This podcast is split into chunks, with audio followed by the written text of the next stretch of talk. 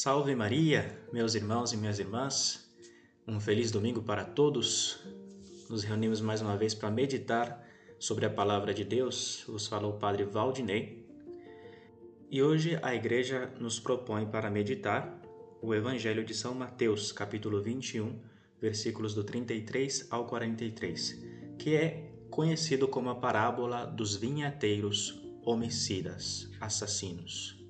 Nosso Senhor conta a história de um patrão que tem uma vinha que está sob os cuidados de alguns empregados, de uns certos homens, e este patrão manda seus enviados para receber a parte que lhe cabe da colheita, e aqueles homens ingratos batem em um, matam a outros e finalmente cometem o terrível crime de matar o próprio filho do patrão, que este Senhor havia enviado. Mas para entender o que nosso Senhor está ensinando aqui, a primeira coisa é saber que ele está falando aos judeus, aos chefes sacerdotes do templo. E antes de contar esta parábola dos vinhateiros homicidas, nosso Senhor havia contado outra, aquela do pai que manda ao trabalho seus dois filhos. Um diz que vai e depois não vai, é símbolo do povo judeu, que no Antigo Testamento tinha prometido fidelidade ao Senhor, no tempo de Moisés, dos profetas, mas que depois não fez a vontade de Deus, que era crer em Jesus. O outro filho diz que não vai, mas depois se arrepende e vai fazer a vontade de seu pai. Simbolizam o povo pagão, gentil, que era rebelde a Deus, era idólatra, mas depois, ouvindo o anúncio do Evangelho, creram, fizeram a vontade de Deus. É por isso que Jesus terminava aquela parábola dizendo aos chefes do povo judeu: Os publicanos e as prostitutas vos precederão no reino dos céus. E agora, esta parábola de hoje propriamente, dos vinhateiros assassinos, continua na mesma direção. Esses vinhateiros são o povo eleito, os judeus, que Deus tinha amado desde o início e por isso tinha se revelado a este povo mil e uma vezes no passado, enviando seus profetas, seus missionários, e o povo judeus, obstinado, cabeça dura, fez tanto sofrer a estes empregados de Deus, digamos assim, aos profetas. Pensem aos sofrimentos de Moisés, de um Elias, Ezequiel.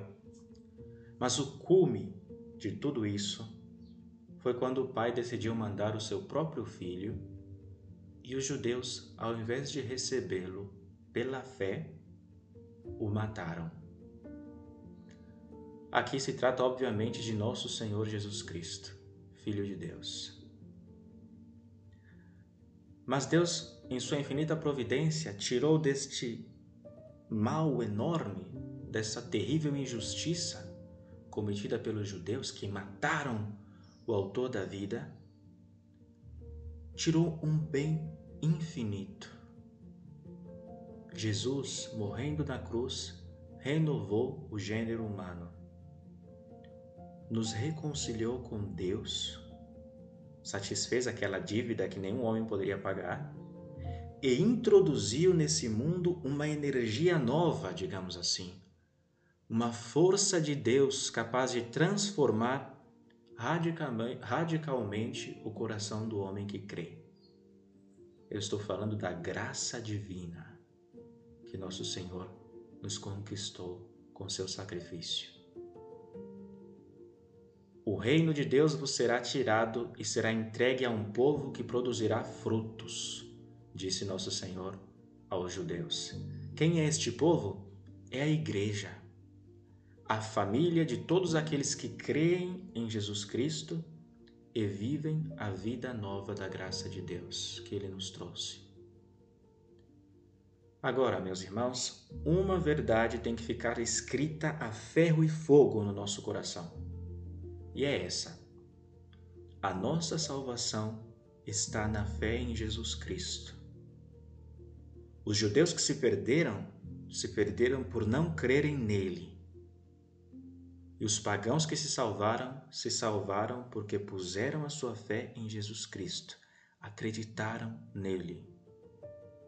Porque a nossa salvação é um dom de Deus, não é um esforço humano. E o desígnio do Pai foi exatamente esse: renovar o mundo através do seu Filho Jesus. E nós nos unimos a Ele, antes de tudo, pela fé, crendo que Ele realmente é o Filho de Deus. E essa fé nos leva aos sacramentos que nos dão a vida nova da graça divina.